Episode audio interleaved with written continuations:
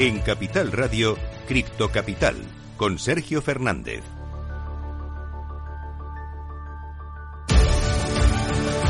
Muy buenas tardes, bienvenidos, bienvenidas un día más a su casa, la casa de los amantes de las criptomonedas. Después de una de las semanas más intensas del mercado cripto en toda su historia, parece que llega un poco de calma, un poco de estabilidad, un poco de tranquilidad. Parece que empezamos a tener noticias también algo más positivas, como por ejemplo Binance, que ha creado un fondo para recuperar la industria cripto después del colapso de FTX. Pretende de alguna forma ayudar a compañías, a otros exchanges que puedan estar en una situación más o menos parecida. Tenemos también declaraciones de Bukele, del presidente del Salvador, que dice que Bitcoin es todo lo opuesto a FTX. Hablando de Bitcoin, Elon Musk, una de las personas más importantes dentro del panorama cripto, también dice que se va a recuperar, aunque parece que va a atravesar, va a pasar por un invierno muy largo. Seguimos teniendo noticias, consecuencias de todo este descalabro de FTX que enseguida te vamos a contar y por supuesto vamos a, a seguir muy de cerca, vamos a analizar lo que sucede con otros exchanges como es el caso de crypto.com. Hay muchas especulaciones sobre otros exchanges, otras empresas que puedan atravesar la misma situación y por tanto pues el mercado sigue en peligro. Nosotros vamos a analizar, vamos a contarte todo lo que está sucediendo dentro del mundo cripto aquí en Cripto Capital.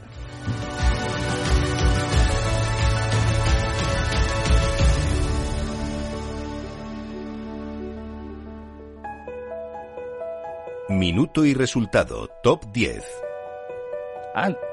Antes de nada, vamos a empezar echando un vistazo al mercado cripto. Empezamos por Bitcoin, el más importante, que está dejándose un 0,38% en las últimas 24 horas hasta los 16.585 dólares. En segundo lugar, vamos con Ethereum, en verde, en positivo, subiendo un 0,55% hasta los 1.246 dólares. En tercer lugar, vamos con las stablecoins, en este caso con Tether, que sube un 0,02% hasta los 0,99 centavos. En cuarto lugar, vamos con BNB, con Binance, una de las más fuertes en la última semana, que sigue subiendo, está subiendo un 0,84% en las últimas 24 horas hasta los 280,51 dólares. En quinto lugar, vamos con otra stablecoin, en este caso USD Coin, que se deja un 0,02% y está clavada en el dólar. En sexto lugar, la stablecoin de Binance, Binance USD, que viene en positivo, viene subiendo un 0,03% y también está clavada en el dólar. En séptimo lugar, vamos con Ripple. Empezamos con las altcoins. En este caso se deja un 2,52% hasta los 0,34 centavos. En octavo lugar vemos a Dogecoin que se deja un 1,86% hasta los 0,08 centavos. En noveno lugar para Cardano, también en negativo, también cayendo un 1,29% hasta los 0,33 centavos y cerrando el top 10. La única que viene en positivo, la única que viene en verde, 2,27% arriba. Hablamos de Polygon que está en 0,92 centavos. Así está el mercado cripto en estos momentos. Vamos a contarte por qué. Vamos a contar las criptonoticias. Criptonoticias. Como todos los días, vamos a repasar la actualidad del mundo cripto que una vez más está copada por Binance, que ha creado un fondo para recuperar la industria cripto después del colapso de FTX. Para muchos, Binance, el mayor exchange del mundo, tiene cierta culpa en todo el revuelo causado por la crisis de la plataforma FTX, no porque haya tenido responsabilidad directa en el colapso de su intercambio rival, sino que fue su reacción de decidir vender sus tokens FTT lo que desató las alarmas y fue el inicio de la gran ola que terminó con la caída de todas las cripto y con la declaración en bancarrota de FTX. Ahora bien, el CEO de Binance, Chan, pensado que en principio había dicho que compraría el exchange afectado, después se echó para Además, ha dicho varias veces en estos días que no tiene responsabilidad alguna en lo que ocurrió y que además no orquestó la caída de FTT. Este lunes se inicia con nuevos anuncios y es que en este caso CZ recurrió a Twitter para comentar sobre un fondo que creó para ayudar a las empresas de la industria cripto a recuperarse. Mira, estas fueron sus palabras explícitas. Dice que para reducir más los efectos negativos en cascada de FTX, Binance está formando un fondo de recuperación de la industria para ayudar a los proyectos que por lo demás son sólidos pero que se encuentran en una crisis de liquidez. El que no está nunca en crisis, en este caso, sobre todo para el presidente de Salvador, para Nayib Bukele, es Bitcoin, que según él es todo lo opuesto a FTX. La onda expansiva en torno a la explosión de FTX se sintió a nivel mundial, ya que fracturó severamente la confianza de los inversores. Sin embargo, los experimentados empresarios y partidarios de la criptografía, incluidos el propio Chan Pensado y el presidente salvadoreño Nayib Bukele, continúan viendo a través de la niebla mientras impulsan su visión de la libertad financiera. Bukele fue el hombre detrás de la adopción generalizada de Bitcoin en El Salvador y a pesar de la reacción violenta que recibió anteriormente por comprar Bitcoin cuando los mercados se desplomaron, Bukele citó el reciente colapso de FTX para explicar por qué Bitcoin es diferente. Para él FTX es todo lo opuesto a Bitcoin, es que es un protocolo que fue creado precisamente para evitar esquemas Ponzi y, por ejemplo, eh, algunos descalabros como el de Enron, Wallcom, el de Bernie Madoff o, por supuesto, su maestrista Sam Backman-Fried. Dice que está exento de rescates y de resignaciones de riqueza, que algunos lo entienden y que otros todavía no, porque todavía estamos muy temprano. Vamos a seguir hablando de consecuencias, en este caso, del descalabro de FTX, y es que Visa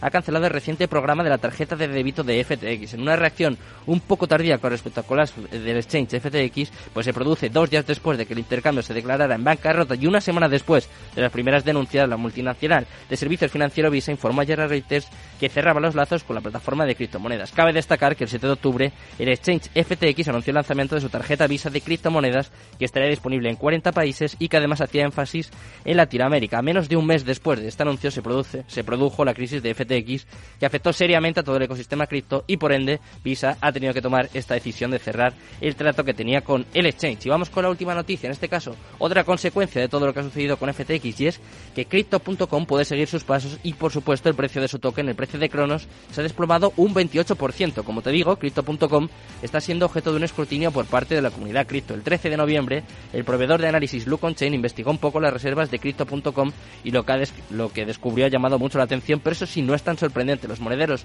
Ethereum de Crypto.com y seis monederos de Bitcoin tienen un total de 2,68 de 2.680 millones de dólares en activos digitales. Un 20% además estaba en SIVA, está generado mucha controversia y como te digo, parece que es el siguiente señalado y que está, eh, está sufriendo un escrutinio muy importante por parte de, los inversores. Vamos a ver qué sucede, vamos a ver las consecuencias todavía de todo este descalabro de FTX que todavía están por ver, pero nosotros vamos a analizar todo lo que está ocurriendo y vamos a contarte cosas del mundo cripto, eh, como siempre, en nuestra entrevista del día. Cripto Capital, el primer programa de criptomonedas de la radio española.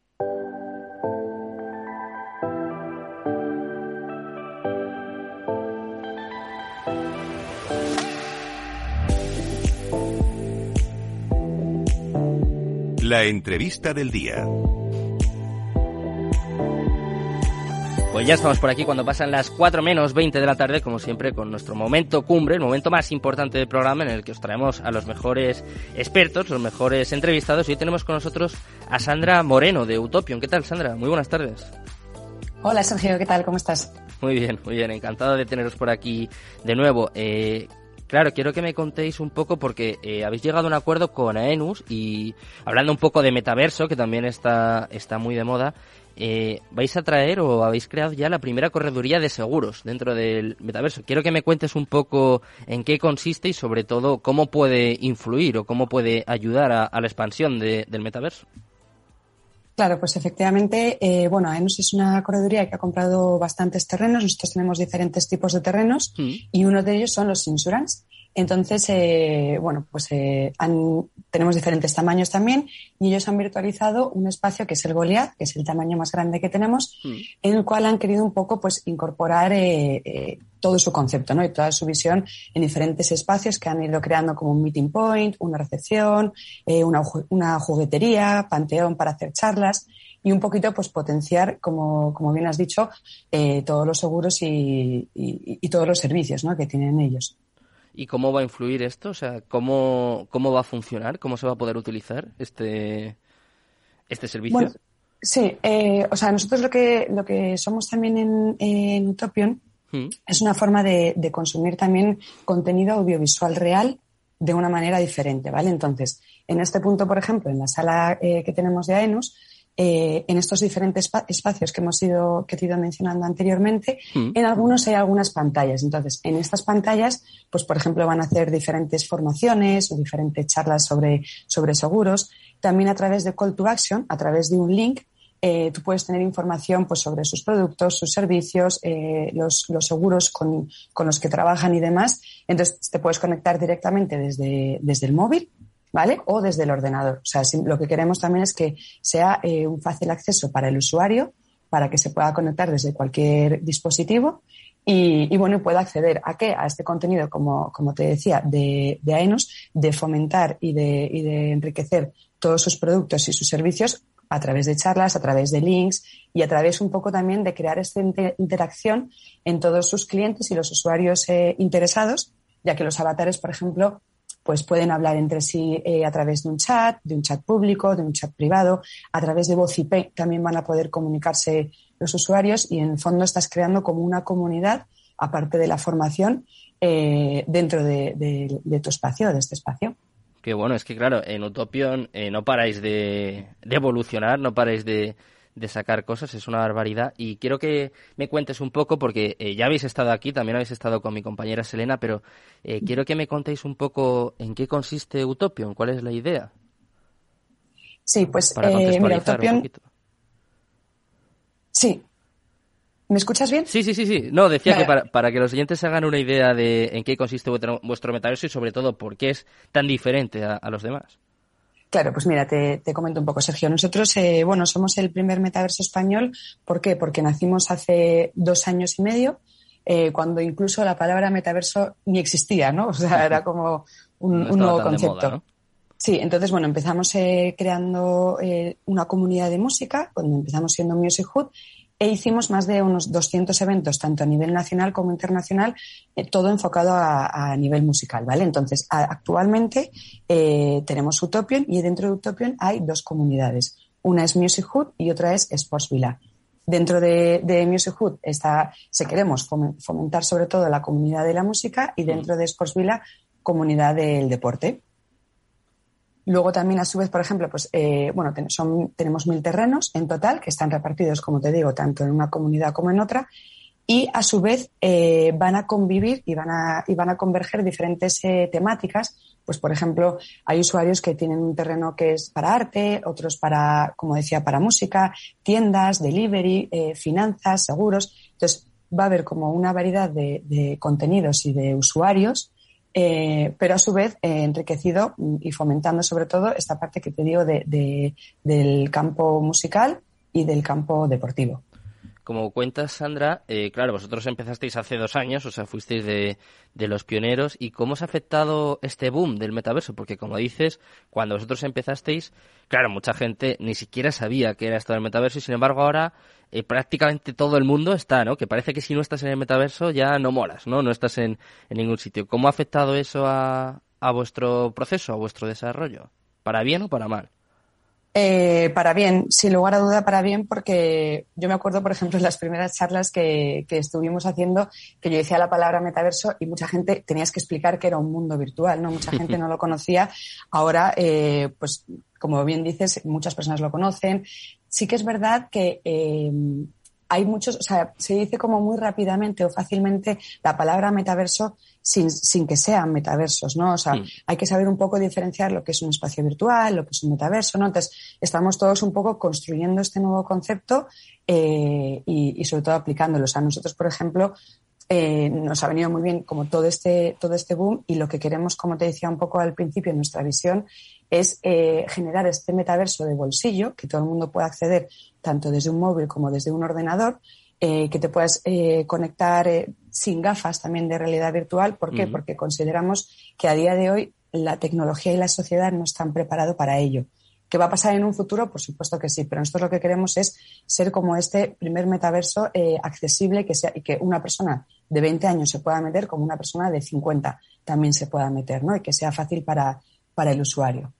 Claro, esto que estás diciendo, Sandra, que me parece súper interesante y además muy necesario para que la gente se pueda ir sumando a esto, tiene que ser súper complicado, ¿no? Eh, en cuanto a tecnología, ¿o no?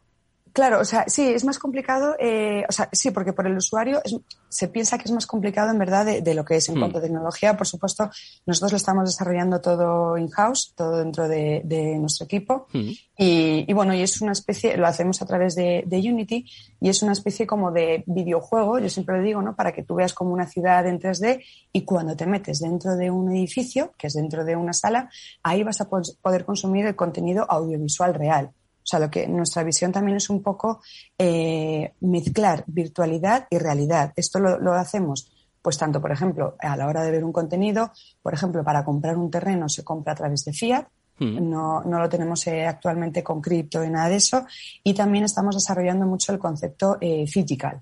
Tenemos, por ejemplo, firmamos un acuerdo con Exterior Plus en el cual eh, vamos a potenciar, en este caso, la publicidad que sea real y en el metaverso. Lo mismo sucede a la hora, por ejemplo, de, comprar eh, productos, ¿no? Tú te puedes comprar, por ejemplo, una camiseta eh, dentro de Utopion que te llegue a tu casa y tú la tengas de manera real y a su vez tu avatar pueda tener esa camiseta también. Entonces, siempre nuestra visión es un poco eh, mezclar y unificar eh, la parte real y la parte virtual del usuario. También, por ejemplo, vamos a desarrollar nuevos conceptos como el co-watching, que se está empezando a, utilizar en diferentes plataformas para que tú puedas ver un contenido con tus amigos. Luego también, por ejemplo, el concepto meta-streamer. Todos los streamers que están creando contenido, ya sea, por ejemplo, en, YouTube o en cualquier plataforma, que tengan su casa virtual, que nosotros le vamos a dar la oportunidad a todos los usuarios de que tengan su casa gratuita para poder generar este contenido y que tú puedas invitar a tus amigos para, para ver el, contenido que estás creando. Mola mucho esas salas, ¿eh? que la estoy viendo justo ahora mismo y me, me gusta, me gusta mucho la idea que tenéis. Y un poco por aterrizar todo esto para que los oyentes se hagan una idea de, de la trascendencia o hasta qué punto está llegando, eh, cuéntame qué tipos de empresas se interesan. He visto que habéis vendido ya más del 50% de vuestras parcelas. Me habías dicho al principio que tenéis unos 1.000, o sea, habéis vendido ya unas 500 más o menos. ¿Y qué, qué tipo de marcas, qué tipo de empresas? Quiero decir, ¿hay un perfil específico de empresas que se interesan por, por este negocio o, es para cualquiera? Pues eh, la verdad que no hay un, perfil o una marca específica. O sea, sí, por ejemplo, tenemos diferentes eh, marcas mm, de moda, de comida, de alimentación, de, tecnología, un poco de todo. Hmm. Luego, por ejemplo, hay personas también que dicen, eh, quiero llevar mi arte al metaverso y tienen sus salas de, arte. Luego también, por ejemplo, delivery, también personas de finanzas, de seguros. O sea, nosotros lo que tenemos en el fondo dentro de estos mil terrenos que te comentaba al principio, hmm. em, en Music Hood, por ejemplo, hay 500, ¿vale? 500 eh, terrenos, de los cuales 250 son para personas eh, enfocadas en la música. Pues, por ejemplo, algún DJ que quieran hacer conciertos, que quieran hacer hasta una discoteca, tenemos ya en el, en el metaverso. y el resto de las 250 restantes de, dentro de Music Hood son para esta variedad de, contenidos. Hay un poco de todo, la verdad, porque mm, como clientes y usuarios, también, por ejemplo, muchos del deporte, de tanto de yoga como incluso de, tenemos una marca que te mira al estudio y te hace un estudio de tu pisada también personal trainers, hay un poquito, un poquito de todo. Y lo bueno también es que dentro de la comunidad todos los usuarios se pueden enriquecer, ¿no? O sea, una marca puede enriquecerse por los usuarios que pueda traer el mismo como los que está en su, eh, en su, en, en, frente, ¿no? Me refiero como, como en la comunidad en general. Y Sandra, hablando de deporte y de grandes personalidades, estoy viendo por aquí que tenéis un evento el día 17 con, con Nico Abad, ¿no? Cuéntame un poquito cómo es esto. ¿Va a ser dentro de la plataforma MetaStreamers? ¿Vais a hacer un, un streaming en directo? ¿Cómo funcionan este tipo de eventos?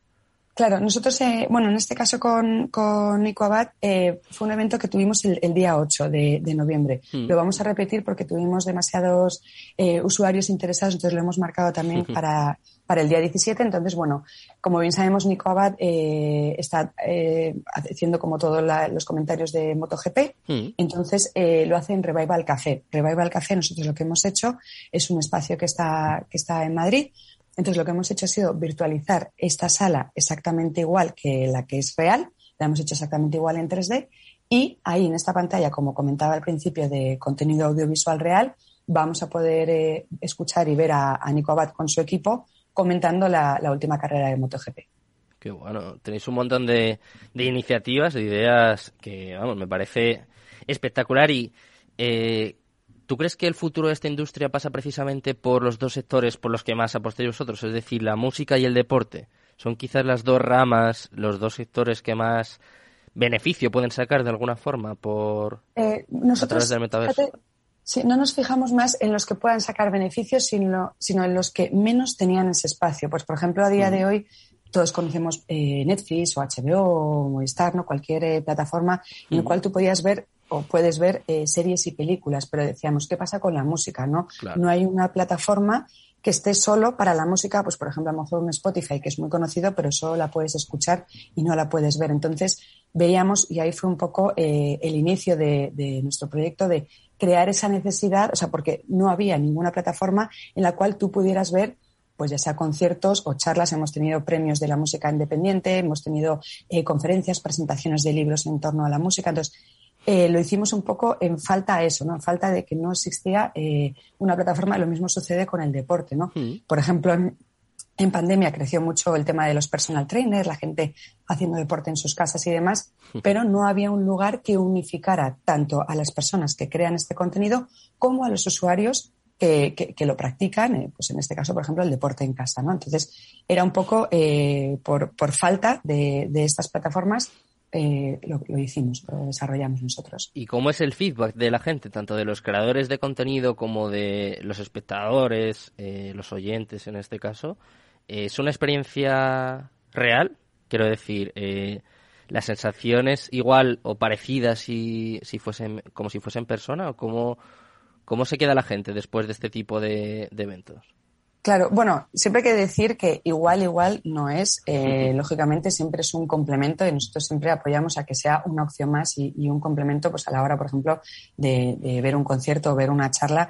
Sí que es verdad también que, por ejemplo, eh, es muy cercano. ¿Por qué? Porque tú la pantalla la puedes también ampliar y ponerlo en pantalla completa. Yo personalmente, por ejemplo, he estado viendo eventos hmm. que lo pones en la televisión y haces un picoteo en tu casa, por ejemplo, invitas a tus amigos y lo estás viendo en la televisión, esta forma de, poder consumir otro tipo de, contenidos, ¿no? Entonces, en eso sí que es bastante, tiene mucha interacción, es bastante real, entre comillas, eh, porque estás, sí que estás viendo a, a, la persona que está hablando en carne y hueso, no es, o sea, los avatares es solo el público. Lo que tú vas a ver va a ser el contenido real. Y luego la interacción, que eso es muy, muy importante, la interacción entre los usuarios eh, es muy bonita, ¿no? Tú cuando estás en una sala, también tuvimos, por ejemplo, hace poco un evento de un hospital, hmm. también estamos con temas de, de, salud y demás. Entonces, claro, ahí veías todos los usuarios cómo, cómo interactuaban entre ellos, pues, por ejemplo, por un lado pueden eh, saludarse, pueden bailar, pueden, pueden correr por la, por la sala o tanto fuera por el exterior de la ciudad. Eh, y como te decía también, el, el, chat, tienen el chat donde hablan todos, donde puedes hablar de manera privada con una persona y ahí puedes crear unas sinergias, ya sean eh, laborales o, por interés en un estilo musical o, o, en un artista que sigas.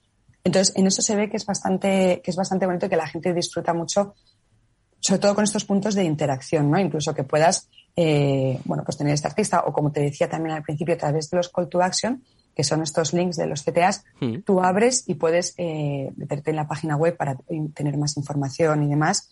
O sea que siempre lo que hemos visto ha sido una buena interacción y sobre todo también que nos hemos preocupado mucho en que el, acceso sea muy fácil y sencillo para todos. Bueno, Sandra, pues os damos la enhorabuena por todo lo que estáis haciendo, todo lo que estáis consiguiendo y sobre todo por venir aquí y contarnos un poco y explicarnos en qué consiste el universo que estáis creando en Utopion. Muchísimas gracias, Sandra. Perfecto, muchas gracias a ti, Sergio, y un placer. Un placer. Eh, igual que es un placer, por supuesto, dar paso ya a mis compañeros que están aquí calentando. Está Rocío Arbiza, que está sintiendo ahí con la cabeza. Os dejo ya buenas manos, eh, con Mercado Abierto, con Rocío Arbiza y todo su equipo. Muchas gracias a todos. Muy buenas tardes y Cristo Capital, tu demon.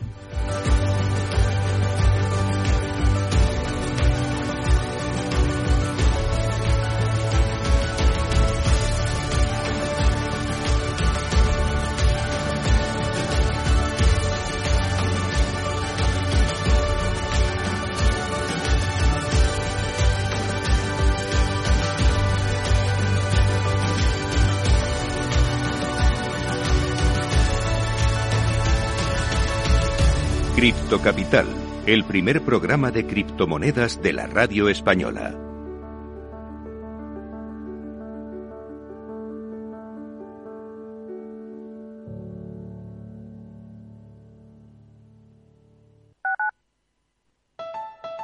Escucha cada jueves, a partir de las 11 de la noche, en Líderes Globales, las entrevistas que Raúl Castro nos trae desde Florida.